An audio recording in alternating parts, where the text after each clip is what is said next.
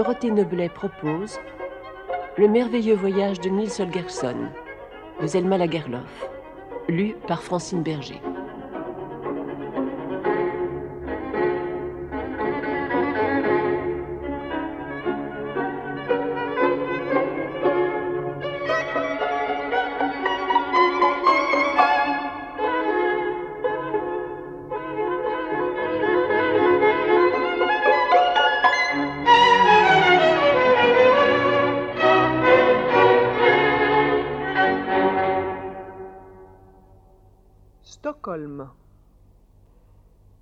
Il y a quelques années vivait au Skansen, ce grand jardin de Stockholm où l'on a réuni tant de choses curieuses d'autrefois, un petit bonhomme nommé Clement Larsson.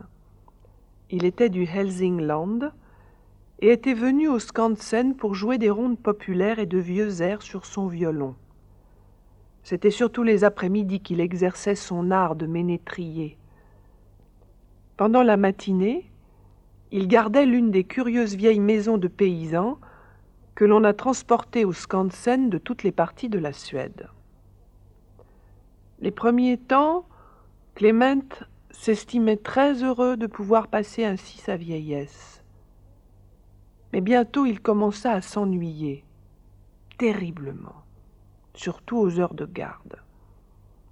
Pas encore lorsqu'il venait du monde pour visiter la vieille maison, mais parfois Clément était seul des heures durant. Alors il souffrait si fort du mal du pays qu'il craignait d'être obligé de renoncer à sa place. Clément était très pauvre, il savait que, rentré dans son pays, il tomberait à la charge de l'assistance publique. Aussi s'efforçait-il de tenir le plus longtemps possible.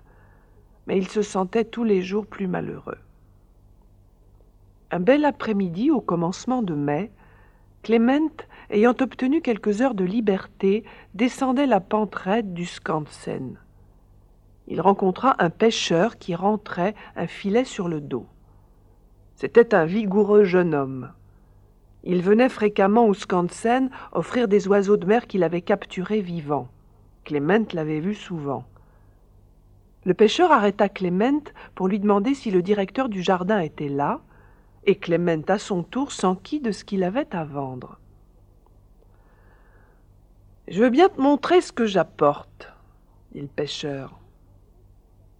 En revanche, conseille-moi sur le prix que je puis demander. Il tendit son filet. Clément jeta un coup d'œil et recula effaré. Qu'est-ce que c'est que ça, Asbjörn? Balbutia-t-il? Où as-tu pris celui-là? Il se rappelait que tout enfant il avait entendu sa mère parler du peuple des tontes, qui demeurait sous le plancher et se fâchait lorsque les enfants criaient trop ou n'étaient pas sages. Devenu grand, il avait cru que la mère avait inventé cette histoire des tontes pour le faire tenir tranquille. Or voilà que dans le cabas d'Asbjörn, il en voyait un. Clément n'avait pu se débarrasser complètement de ses terreurs enfantines. Un petit frisson lui courut le long du dos. Asbjörn s'en aperçut et se mit à rire. Je n'ai pas guetté, tu sais, dit-il. C'est lui qui est venu à moi.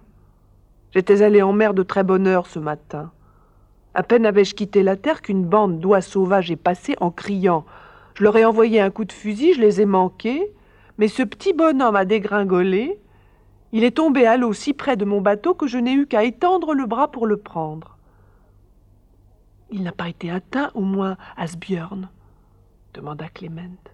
Non, non, il est sain et sauf. En tombant, il ne savait pas d'abord où il était. Et je lui ai attaché les pieds et les mains avec un bout de ficelle pour qu'il ne se sauve pas. Je me suis dit tout de suite que c'était quelque chose pour le Skansen. Clément se sentit l'âme oppressée. Tout ce qu'il avait entendu raconter dans son enfance sur les gens du petit peuple leur esprit vindicatif et leur promptitude à secourir leurs amis lui revint en mémoire. Jamais il n'avait eu de chance, ceux qui avaient essayé de retenir un tonte prisonnier. Ne dit-il rien? demanda Clément. Si, au début, il essaya d'appeler les oiseaux, mais je l'ai bâillonné pour l'en empêcher. Mais Asbjörn, à quoi penses-tu? s'écria Clément effrayé. Ne comprends-tu pas que c'est un être surnaturel? Je ne sais ce que c'est, répliqua Asbjörn impassible. Que d'autres en décident, je serais content si seulement on me l'achète. Dis-moi maintenant ce que tu penses que le directeur m'en donnera. Clément garda un moment le silence. Une véritable angoisse lui étreignait le cœur. Il semblait que sa vieille mère était à côté de lui, le suppliant d'être bon pour le peuple des petits. Je ne sais ce que le directeur t'en donnerait, Asbjörn, dit-il, mais moi, je t'offre vingt couronnes si tu veux me le laisser. Ébahi, le pêcheur regarda Clément en s'entendant offrir cette grosse somme. Il se dit que Clément croyait sans doute le tonte doué d'un pouvoir secret et qu'il pourrait lui être utile. En outre, il avait vaguement l'impression que le directeur serait moins généreux. Il accepta. Le ménétrier fourra le tonte dans une de ses larges poches, retourna au Skansen, entra dans une des cabanes où il n'y avait ni visiteur ni gardien, puis, ayant refermé soigneusement la porte, il saisit son prisonnier qui avait encore les pieds et les mains liés et la bouche bâillonnée, et le posa sur une table. Et maintenant, écoute bien ce que je te propose, dit Clément. Je sais que les êtres de ton espèce n'aiment pas à être vus des hommes et qu'ils veulent besogner et travailler seuls. J'ai donc pensé te rendre la liberté, mais à la condition expresse que tu restes ici dans le jardin jusqu'à ce que je te permette d'en sortir. Si tu acceptes, tu hocheras la tête trois fois. Clément regardait avec espoir le tonte, mais celui-ci demeura immobile. Tu ne seras pas mal ici, reprit Clément. Je te préparerai tous les jours un bol de nourriture, et tu auras tant à faire que le temps ne te paraîtra pas long. Mais tu ne partiras que lorsque je te le permettrai. Nous conviendrons d'un signe. Tant que je mettrai ta nourriture dans un bol blanc, tu resteras. Quand je la mettrai dans un bol bleu, tu pourras t'en aller. Clément se tut de nouveau, attendant que le petit bonhomme lui fît des signes de tête, mais l'autre ne bougea pas. Eh bien alors, dit Clément, il ne me reste qu'à te livrer au maître de ce jardin. Il te mettra en cage et toute la grande ville de Stockholm viendra te regarder. Cette perspective sembla effrayer le tonte, car il hocha instantanément la tête trois fois.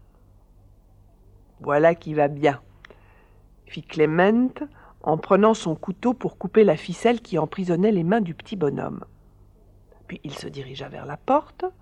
Le gamin détacha lui-même les liens de ses chevilles et ôta son bâillon. Quand il se retourna pour remercier Clément Larson, celui-ci était parti.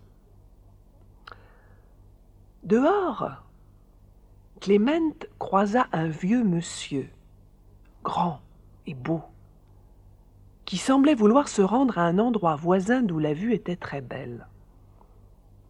Clément ne se rappelait pas l'avoir jamais rencontré, mais le grand monsieur avait dû remarquer Clément auparavant car il s'arrêta et lui adressa la parole. Bonjour, Clément. Comment vas-tu?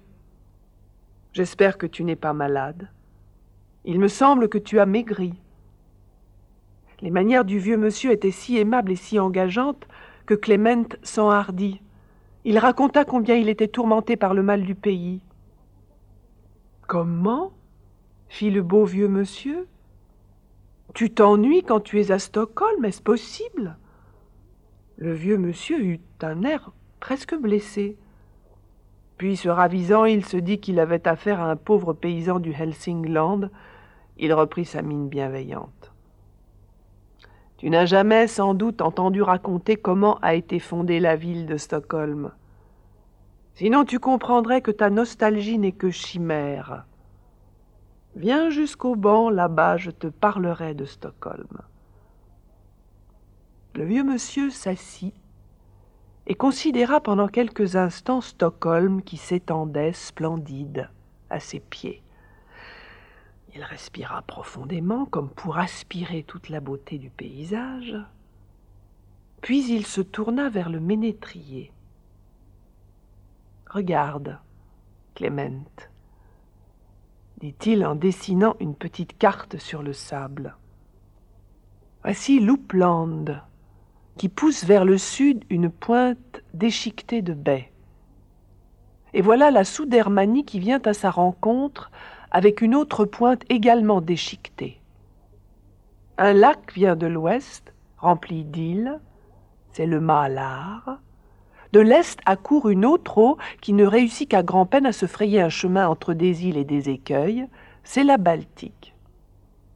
Ici même, Clément, au lieu où l'Oupland rencontre la Soudermanie et le Malar la Baltique, il y a un petit fleuve très court qui réunit les deux eaux, et dans ce fleuve il y avait jadis quatre îles, le divisant en plusieurs bras.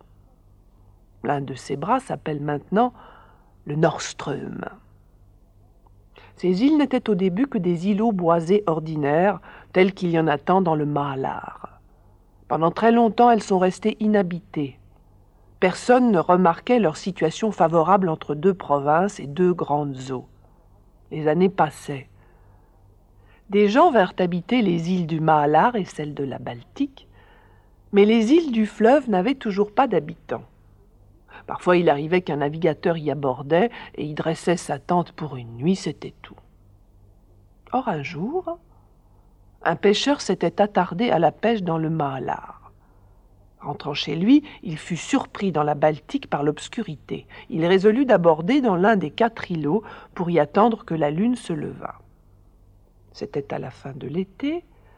Il faisait encore chaud et beau, bien que les soirs fussent déjà sombres.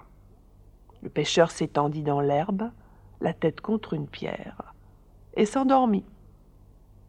Quand il se réveilla, la lune était levée depuis longtemps. Elle éclairait si magnifiquement la terre qu'on se serait cru en plein jour. Il sauta sur ses pieds et se prépara à remettre son bateau à flot. Tout à coup, il aperçut au loin des points noirs qui remuaient. C'était une bande de phoques qui se dirigeait droit vers l'île. Au moment où les phoques allaient grimper à terre, le pêcheur se baissa pour chercher l'épieu qu'il emportait toujours dans son bateau. Quand il se redressa, les phoques avaient disparu à leur place, il y avait sur la rive les plus belles jeunes filles, vêtues de longues robes traînantes de soie verte et couronnées de perles. Le pêcheur comprit. C'étaient des ondines qui demeuraient loin dans la mer et qui avaient pris l'apparence de phoques pour venir à terre s'amuser au clair de lune sur les îles vertes.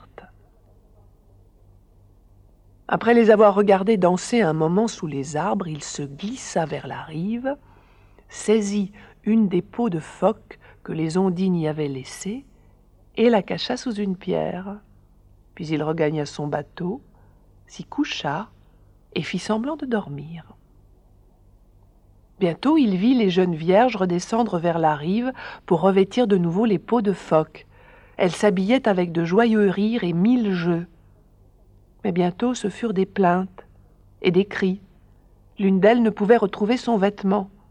Elles couraient toutes sur la rive en cherchant, mais en vain. Tout à coup, elles s'aperçurent que le ciel pâlissait et que le jour approchait. Elles n'osèrent plus rester à terre et se sauvèrent en nageant, toutes sauf une, celle qui n'avait pu retrouver sa peau de phoque.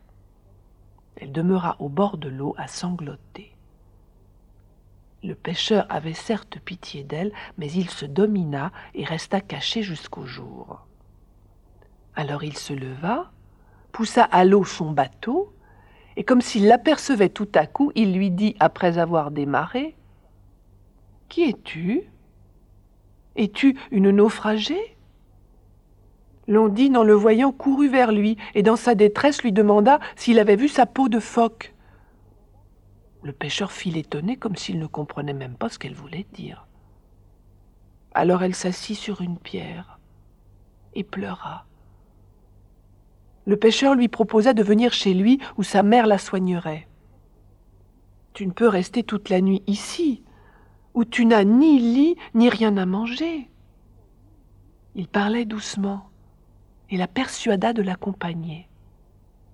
Le pêcheur et sa mère furent très bons envers la pauvre Ondine. Elle sembla se plaire parmi eux.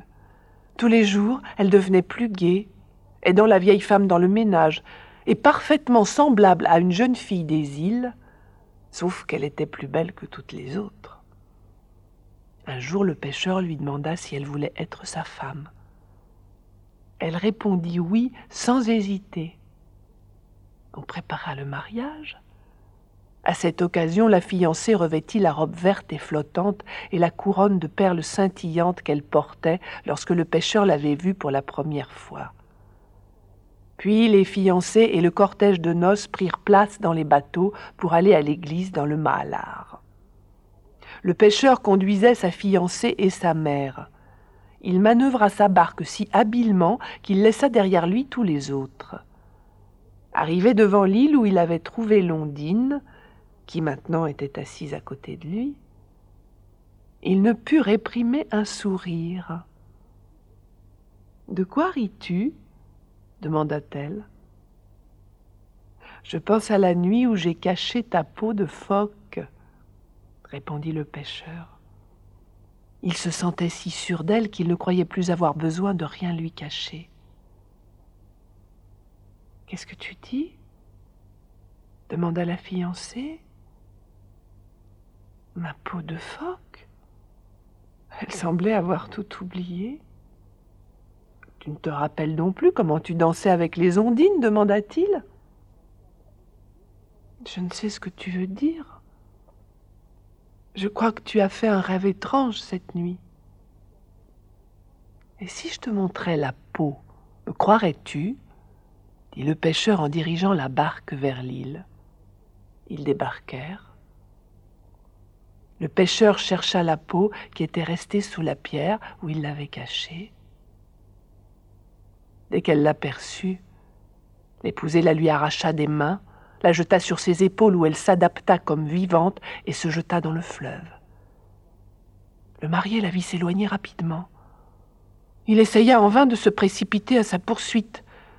Désespéré, il saisit alors son épieu et le lança. Il réussit mieux qu'il n'eût certes voulu. La pauvre Ondine poussa un cri déchirant et disparut dans les profondeurs. Le pêcheur demeurait sur la rive, s'attendant à la voir reparaître. Tout à coup, il vit l'eau briller d'un doux éclat, et comme s'animer d'une beauté nouvelle, elle miroitait et scintillait et répandait un éclat rose et blanc pareil à celui qui joue à l'intérieur des coquilles. Lorsque cette eau miroitante vint battre les rives, elles semblèrent aussi se métamorphoser. Elles embaumèrent plus fort. Une tendre lueur les éclaira et leur donna une douceur insoupçonnée. Le pêcheur comprit ce qui se passait. Les ondines ont en elles quelque chose qui les fait paraître plus belles que toutes les autres femmes. Le sang de l'une d'entre elles s'étant mêlé aux vagues, sa beauté illuminait le paysage. Désormais, ces rives héritaient du pouvoir d'inspirer de l'amour à tous ceux qui les contempleraient et de les attirer par une sorte de nostalgie.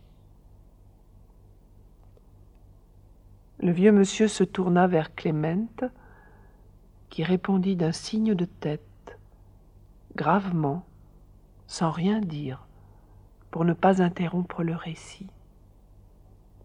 Or, remarque bien, Clémente, continua le narrateur avec un petit éclat espiègle dans les yeux, que depuis ce moment, les gens ont commencé à s'installer dans ces îles ce ne furent d'abord que des pêcheurs et des paysans.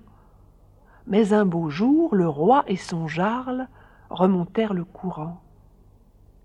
Ils remarquèrent ces îles situées de telle façon que nul navire entrant de le Malard ne peut les éviter. Et le jarle proposa qu'on fermât à clé ce passage pour l'ouvrir ou le défendre à volonté, l'ouvrir aux navires marchands, le fermer aux flottes de pillards. Et cela fut fait, continua le vieux monsieur. Et ici, il s'était levé et se remettait à dessiner dans le sable. Sur la plus grande des îles, le Jarl éleva un fort donjon. Autour de l'île, les habitants construisirent des murs. Ils relièrent par des ponts les quatre îles et les munirent toutes de tours. Et dans l'eau tout autour, ils enfoncèrent un cercle de pieux avec des barrières par où les navires étaient forcés de passer.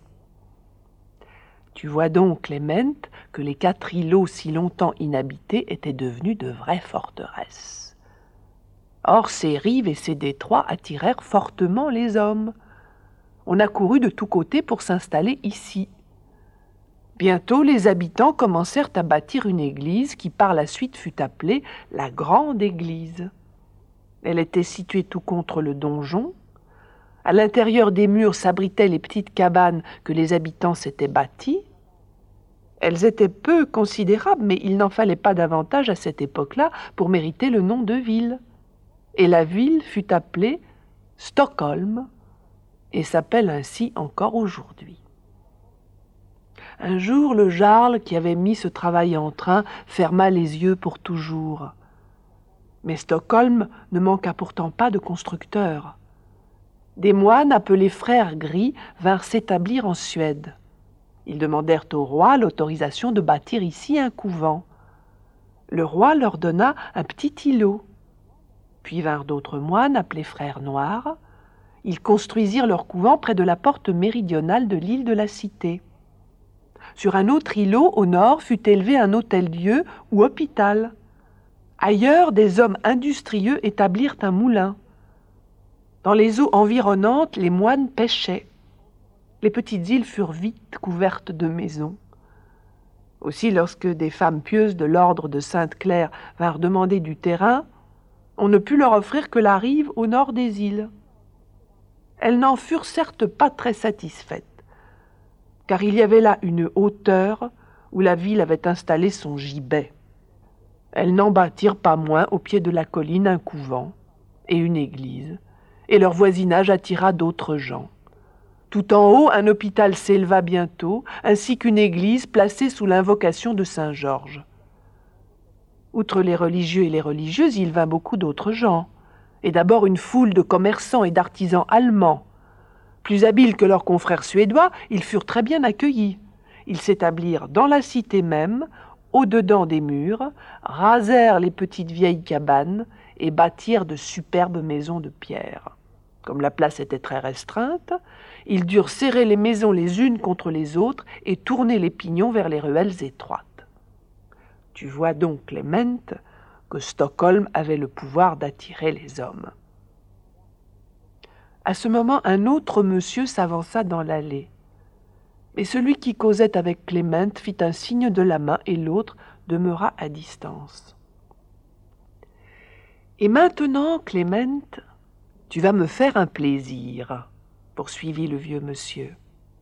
Je n'ai plus le temps de causer avec toi, mais je t'enverrai un livre sur Stockholm que tu liras je t'ai pour ainsi dire fait assister à la fondation de Stockholm. Tu étudieras toi-même comment la ville s'est développée, comment l'étroite petite cité sainte de remparts s'est transformée en cette vaste mer de maisons que nous voyons à nos pieds. Lis dans le livre comment le lourd donjon a cédé la place au beau et clair château en face de nous. Comment l'église des frères gris est devenue la sépulture des rois de Suède Lis dans le livre comment les jardins des maraîchers au sud et au nord de la ville sont devenus de beaux jardins et des quartiers habités. Comment les détroits ont été comblés et les collines aplanies. Lis dans le livre comment le parc des rois a été transformé en un lieu de plaisance aimé du peuple. Tu dois te familiariser avec la ville, Clément, car cette ville n'appartient pas aux seuls Stockholmiens, elle t'appartient à toi et à toute la Suède. Rappelle-toi, Clément, en lisant l'histoire de Stockholm, ce que j'ai dit. Stockholm a le pouvoir d'attirer tout le monde. D'abord le roi s'est installé ici, puis les hauts seigneurs y bâtirent leur palais, et maintenant Stockholm n'appartient point seulement à lui-même, non plus qu'à la région environnante, il appartient à tout le royaume. Et lorsque tu entendras parler dans ton livre de toutes les choses qui sont réunies à Stockholm, Clément, Pense aussi à ce qu'on a rassemblé ici au Skansen, Voici de vieilles maisons. On danse ici les danses anciennes. Voici de vieux costumes, de vieux ustensiles de ménage. Ici vivent des ménétriers et des conteurs de sagas et de contes de fées. Toutes les choses bonnes et vieilles, Stockholm les a attirées au Skansen pour les glorifier et les remettre en honneur parmi le peuple.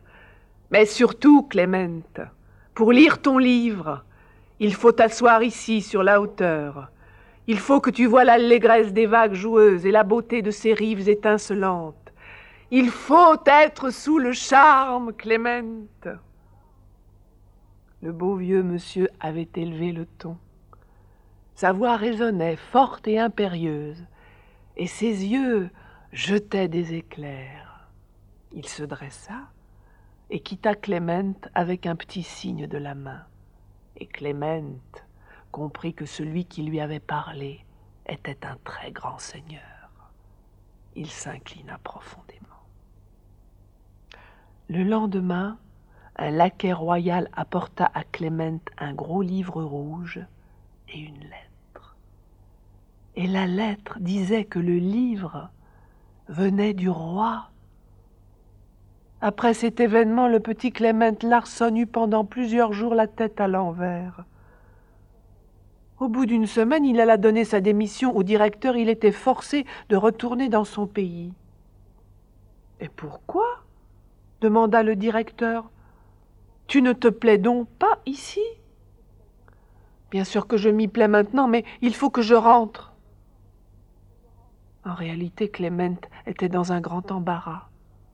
Le roi lui avait ordonné d'apprendre à connaître Stockholm et à s'y plaire. Mais comment Clément pourrait-il renoncer au bonheur de raconter dans son pays que le roi en personne lui avait donné cet ordre? Il avait besoin de réunir du monde autour de lui le dimanche à la sortie de l'église du pays, et de raconter que le roi avait été bon pour lui, s'était assis à son côté sur un banc, et s'était donné le temps de parler avec lui, un pauvre vieux ménétrier de la campagne, pour le guérir de la nostalgie.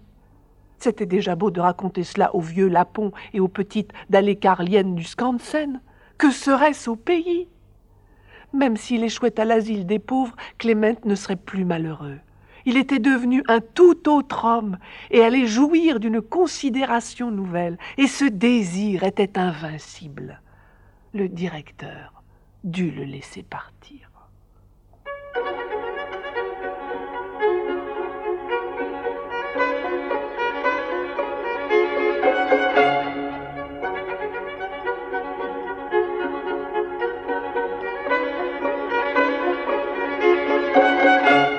Francine Berger lisait quelques pages du merveilleux voyage de Nils Holgersson de Zelma Lagerlof. Prise de son Gérard Servet. Collaboration technique Henri Bérec. Assistante Isabelle Mézil.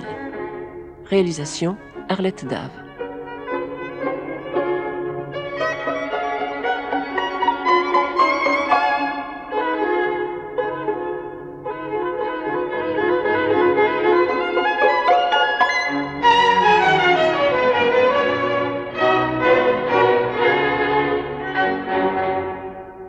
Ce merveilleux voyage était traduit par Tekla Amar.